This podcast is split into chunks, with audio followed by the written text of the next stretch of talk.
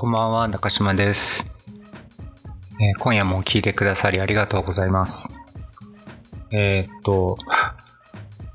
もう13回目になりますね。二人会の配信も始まって、えーっと、まあ今週の土曜日にも今月末ですね。の、えーっと、先月収録した分の第4回が配信予定なんですけど、まあ今日は僕一人なので、何について話そうかなと考えてたんですけど、まあ今日は、あの、最近読んでた本を普通に、えーっと、紹介できたらなと思います。何か、まあ毎度のことですけど、家事だとか、通勤、通学のお供になれたらなと思います。あでですね、えっ、と、最近読んでる本紹介する前に、えー先月かな、あの、ポッドキャストでも言ってたんですけど、あの、水泳をやってまして、えー1月、あと12月から始めたのかな。で、えっ、と、ひとまず、この、今月2月で、えー対抗をすることに、あの、しました。冬季の体づくりってことだったんですけど、まあ、ひとまず今月からね、えっ、と、頭から農業も始まったので、あのーまあ一応目的は達成したのかな？わかんないですけど、なんか、やっぱりちょっと通ってると徐々に慣れてくるというか、あの、どのぐらい泳げるかなってわかんなかったんですけど、最初は結構500メートル、1日で500メートル泳ぐのでも、あの、しんどかったんですけど、ひとまず、あの、現時点では、あの、1日に、あの、1キロぐらいであれば、どうにか泳げるかなっていう感じで、これがどのぐらいの距離に当たるのか、僕はわからないんですけど、まあ、自分の中での成長を感じられるっていうのは、まあ、泳げるようになってどう、どうなんだっていう感じもしますけど、あの、嬉しいものですね。はい。まあ、また来年冬になったらちょっと泳ぎに行くかなわかんないけど、はい。まあ、ちょっといい、あの、自分の中でも久しぶりにこう、シンプルに運動するっていうことだったので、あれはあれでいい時間だったなと思います。そうですね。ななんか徐々に本の紹介につなげれたらなと思ってるんですけど、ちょっとつなげられるかわからないんですけど、なんていうか、こう、いわゆるアーティストとか、クリエイターとか、クリエイターは違うかな。なんか、物を作る人って、若干なんか病的なところがあるようなイメージって、どうですかね？皆さん持たれてる人、言いますかねあの、イメージの中にあると思うんですよね。なんか、今にも死にそうな感じっていうんですかね。あの、すごい、身を削って生きてる感じとかっていうのって、あの、一般的なイメージではあるような気がするんですけど、なんか、それとの対比じゃないけど、なんか運動をするしないみたいなところにもそういうのが入ってるのかなっていうのも、ちょっと水泳をやってる、言ってるって公言してからなんか思うようになって、なんだろうな。水泳ってもそういう病的なところと全く対極にあるような感じあるじゃないですか。あの、治療のためにウォーキングでプールに行ってるならまだしも、まあ、なんか自慢げに1キロ泳ぎますとか言ってますからね。なんか、対極にあるような感じはするんですけど、そういう、なんていうのかな。うーん。まあ、振り？振りみたいなところから、そういう人間になっていくっていう部分もあるとは思うんですけど、なんていうのかな。まあ、実際、その、あ、今日紹介する一冊の中には、アルフォンソ・リンギスさんの私の声で、前回僕の回で紹介したものがあるんですけど、それについての中でも、その健康的な体、から発する過剰なエネルギーによって、うんと、あまあ、幻想が生まれてくるっていうことを、あのー、特に抜き出して書いたんですよね。なんで、何が言いたいかっていうと、あのー、まあ、僕はアーティストだっっていうふうには、自分のことはアーティストだとは言ってないんですけど、そういうクリエーションとかの病的なところっていうものを、まあそうじゃなくてもいいんじゃないのっていうか、そういうなんか固定概念みたいなものってどうなんだろうなっていうので、うん、何が言いたかったんだっけって感じですけど、なんか別に病的じゃなくてもいいっていうか、健康的な健康な体から出てくる病的な作品とか、そういうものもあっあって叱るべきというか、なんかあると思うんですよね。っていうことで、えっ、と、全然つなげれない気がするんだけど、今日紹介したい一冊目が、えっ、と、松本拓也さんの創造と狂気の歴史っていう、えっ、と、これは、あ、講談社選書メチエから出てる本ですね。えー、副題がプラトンからドゥルーズまで。あの、松本拓也さんピンとくるかと言いますかね。あの、何度か、何度かっていうか、あの、YouTube の動画で、えっ、ー、と、パラシフだったかな。パラダイムシフトの略でパラシフって生活工房っていうチャンネルが、あの、流してくれてる、えっ、ー、と、あれは哲学対話の様子を映した映像なんですけど、あれの中で、あの、国分さんとか福尾さんとかが出てる中で、松本拓也さんって方が出てて、そこで僕はこの方を知ったんですけど、哲学者の方で言っていいのかな？ですね。まあ、で、ちょっと気になったので、その方の、あの、書籍が、2019年に出てる本なんですね、これは。あ、えっ、ー、と、あ、へえ、あ、今ちょっと奥付けで見て分かったんですけど、専門哲学じゃないのかな？あの、博士、過去医学って書いてますね。ドクター、あ、ドクター、うんと、えっ、ー、と、医学でドクターを取ってるんですね、この方は。医学科出身で、あ、その精神分析とか、えっ、ー、と、なんていうんだろう、精神科の先生なのかな？も、も、もともとっていうか、まあちょっとわかんないんですけど、あの、まあ主題も、その、えっと、そうですね、創造と狂気の歴史っていう、いうので、まあ僕が冒頭で話してたように、そのクリエーションと、えっと、狂気あの、クレイジーさみたいなものっていうのが、あの、密接に、えっと、イメージっていうか、まあ、そういうものがすごく昔からあって、どのぐらい昔かっていう話を、これが、この本では紹介してくれてるんですよね。あの、プラトンって、まあ、歴史上の人物っていう感じですかね。まあ、僕の中でもそのぐらいですけど、まあ、すごく本当に昔から哲学者の中でも創造と狂気っていうものは密接に語られてきていて、それを、えっ、と、この本面白いのは、章が、えっ、ー、と、13章あるんですけど、それぞれに1章ずつ哲学者の人の名前があるんですよね。その人がどういうふうに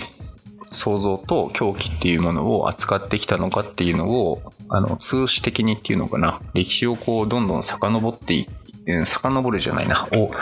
えー、っと、再生し直す、なんて言うんだろうな、辿り直すみたいな形で、あの、えー、っと、あの、進んでいく本ですね。あの、すごく面白い。まあ、僕まだ途中まで半分いってないぐらいかな。6章の関東まで読んだのかな。はい。あの、なんというか、前書きの部分で、あの、触れられるのが、皆さんもよくご存知の、あの、アップルの創業者、ん？創業者なのかな？わかんない。アップルのスティーブ・ジョブス？が、あの、まあ、かなりクレイジー、狂気、狂気的な人物だったっていうあの、まあ結構知れた話から、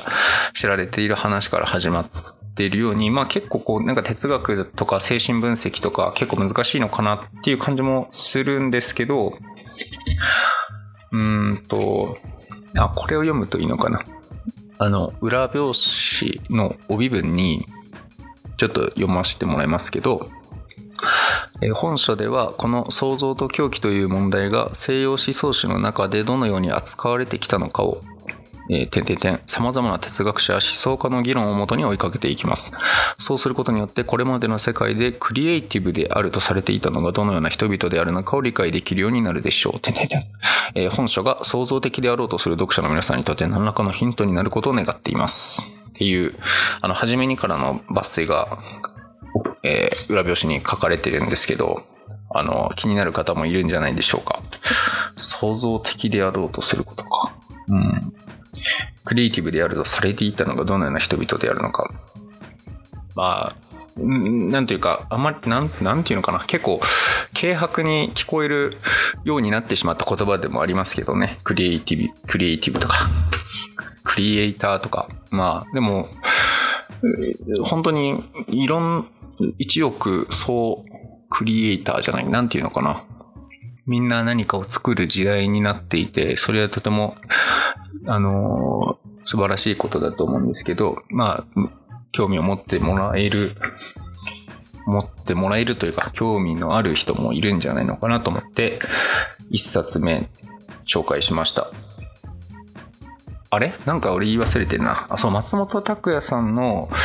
えっと、YouTube で出てた、あれは、あの、実存、実、実存主義の話を引用した時に松本さんの話だったんだな。で、僕実存主義未だにちょっとよくわかってないんですけど、まあなんか男性的な腹切りの文化と女性的な生き延びる、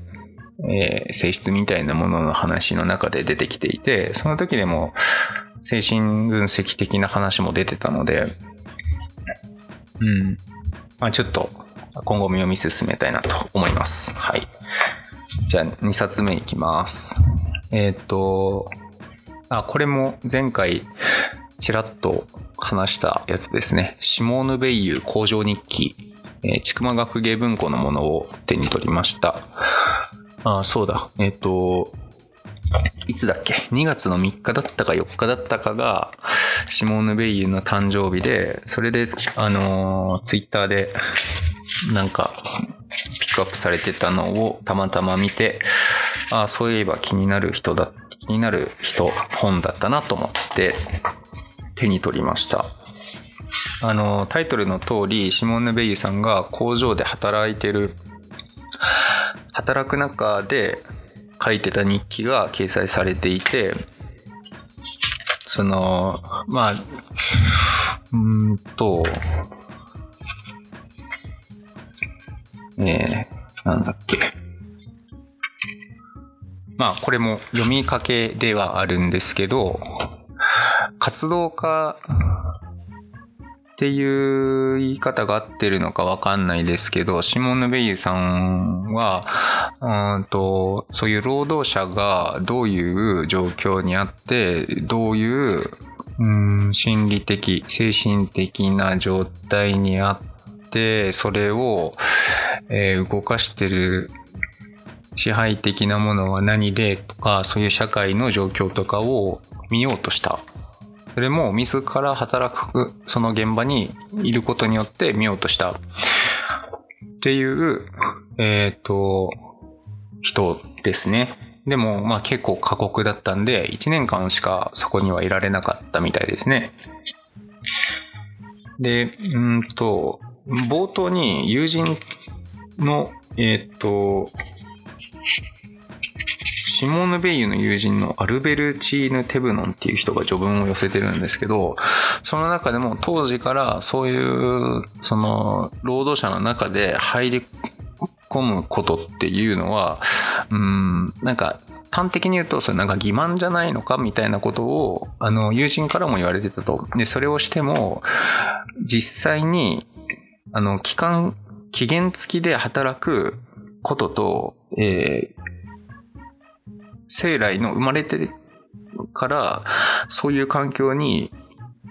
行かざるを得なかった人との間では大きな隔たりがあるからそんなことしても無駄だっていうことを友人たちも言ってたらしいんですけど、まあ、シモン・ベリーさんはそれでも聞かずに行ったと。で、そういう欺瞞的な部分っていう、その、なんていうか、労働者の申請を知りたいみたいなところ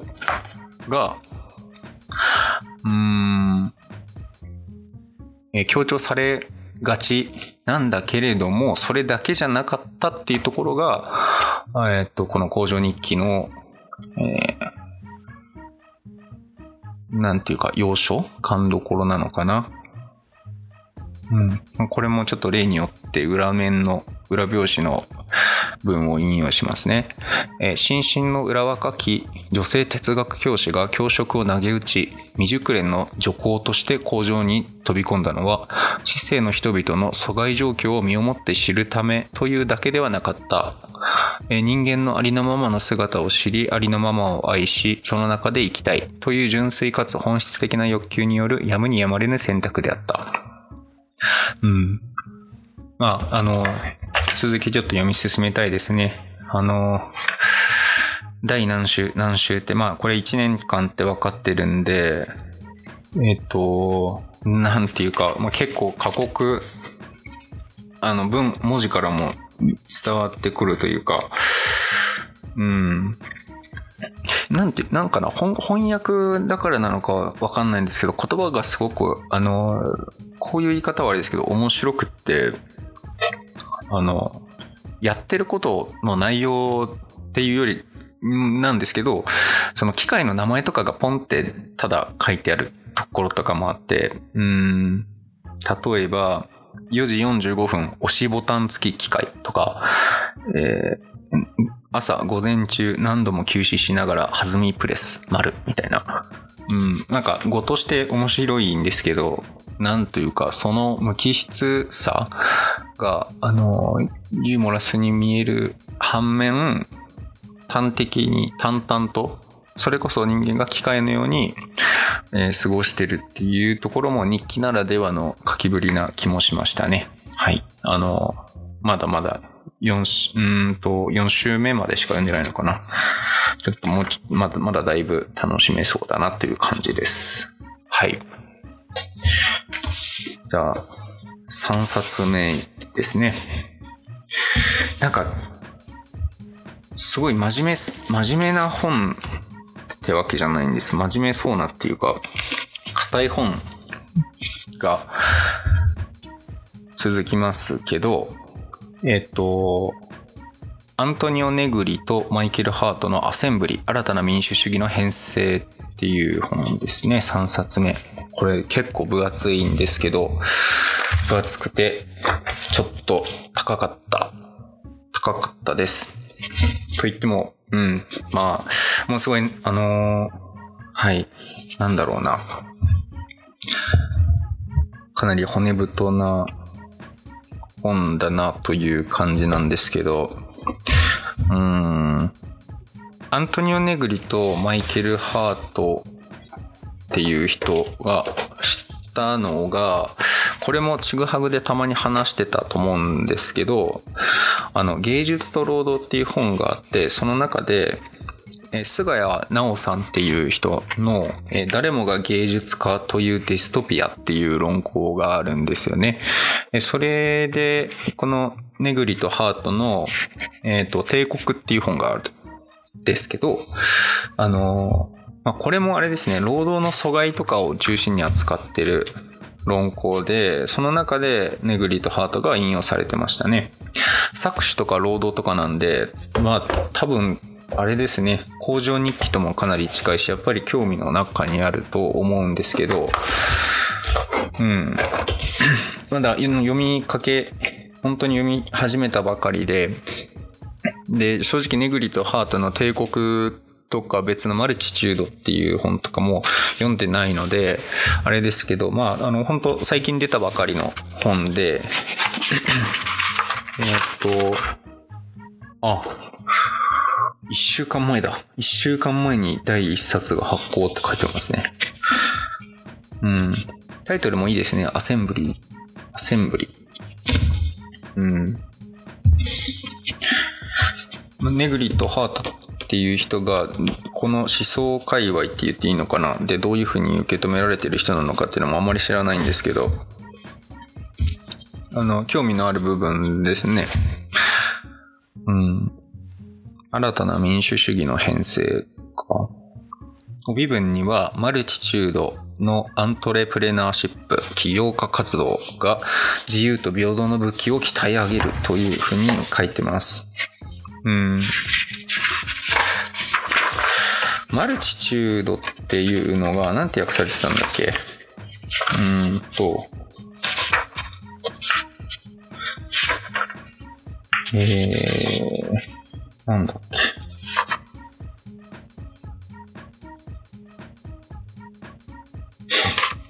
け？うん。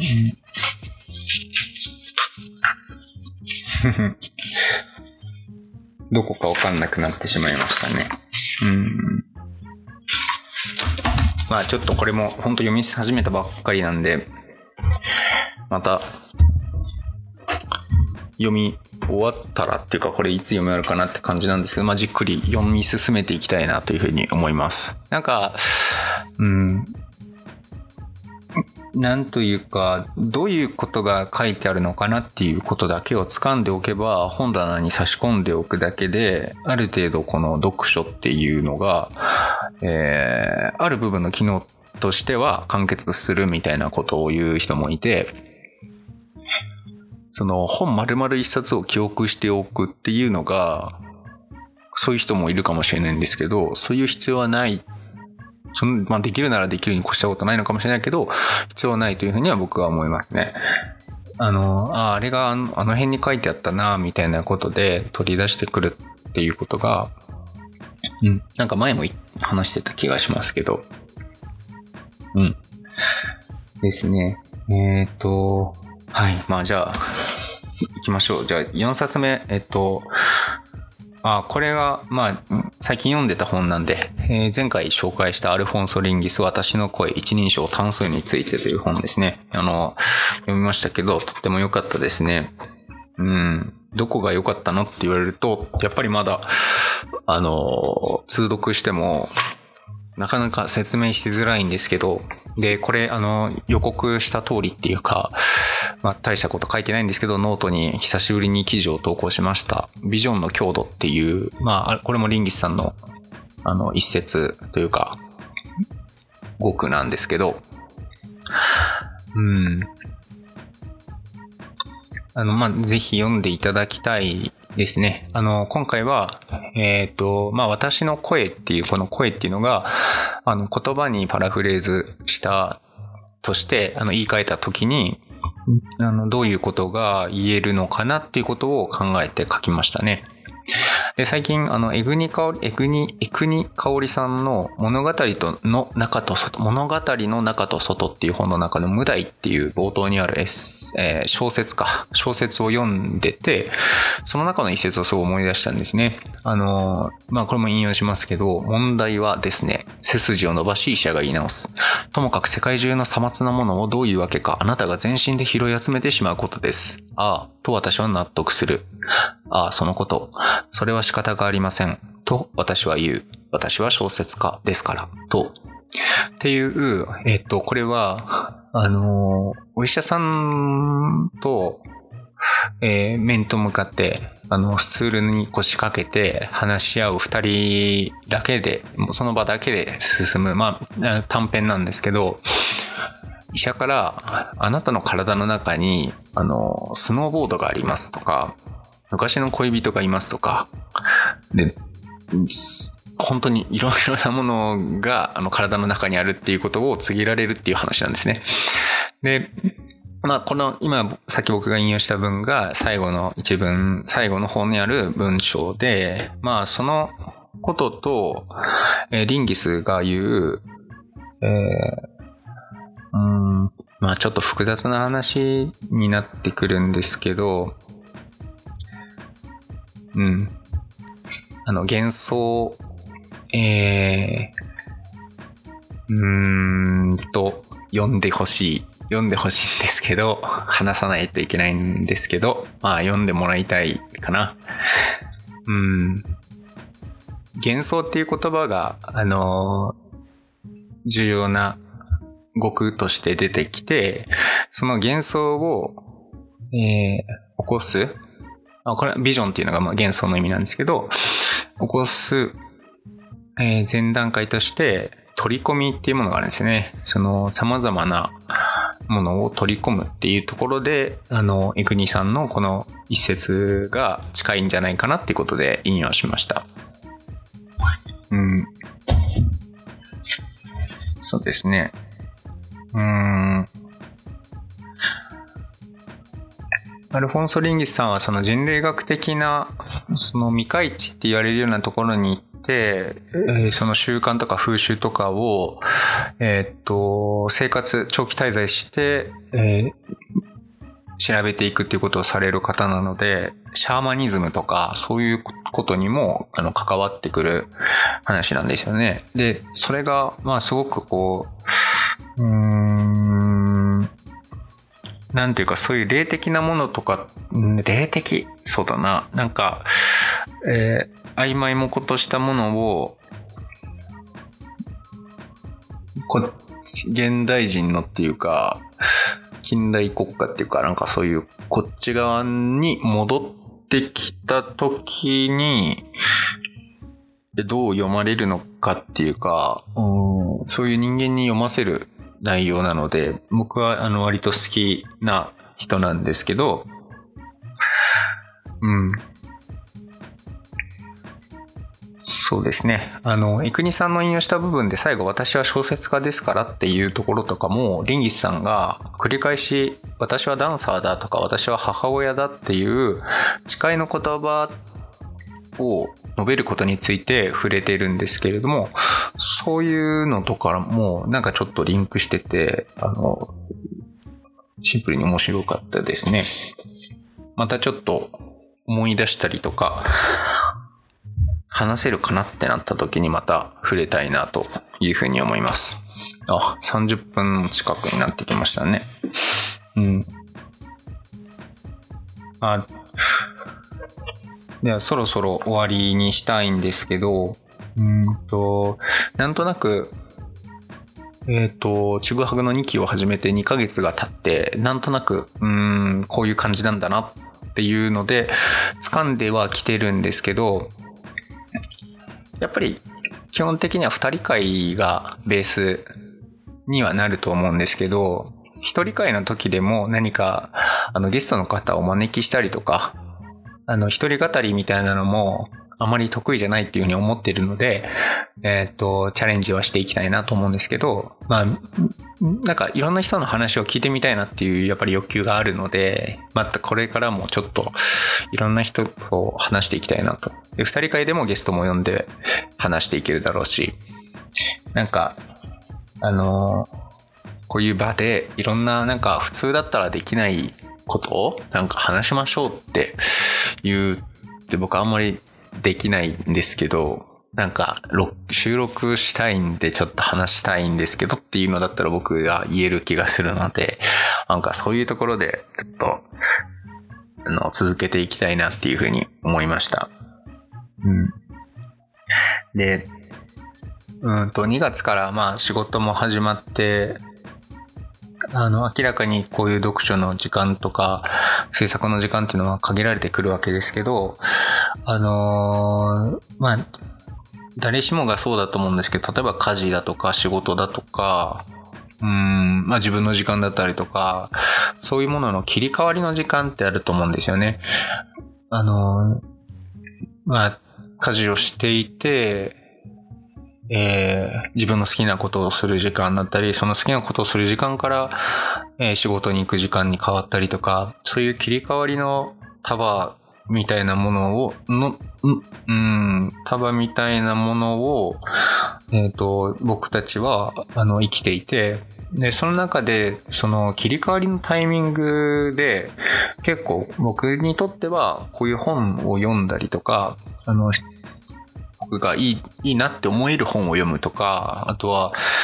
うん、なんだろう、自分の作ったものを熱心に話している人の動画の声だったりとか、それはポッドキャストでもいいんですけど、そういうものを聞くと、あの、すごく切り替わりのいい切り替えになるんですよね。なんというか、今、あの、なんだそれはシャワーを浴びるとかも、と同じような感覚で、うん、そういうものに僕のこのポッドキャスト、僕と朝倉さんのこのポッドキャストもなれたらいいなっていうことを思いました。うん。そうですね。はい。いや、なかなか30分話すのはなかなかあれですね。これでいいのかなっていうことを考えながらなんですけど、まあ、そんなにあれですからね、あの、気に聞いてる人は気にはしてないとは思いつつなんですけど、まだいつに、いつなれるのかって気もします。いや、でも本当に聞いてくださって、あの、お便りまでくれる方もいて、本当に嬉しいです。えっ、ー、と、たくさん欲しいってわけじゃないんですけど、もし何か、あの、言葉を寄せてくれる、くださる方がいたら、あの、非常に嬉しいので、ぜひよろしくお願いします。じゃあ今夜はこんなところで終わりにしたいと思います。お聴きくださりありがとうございました。おやすみなさい。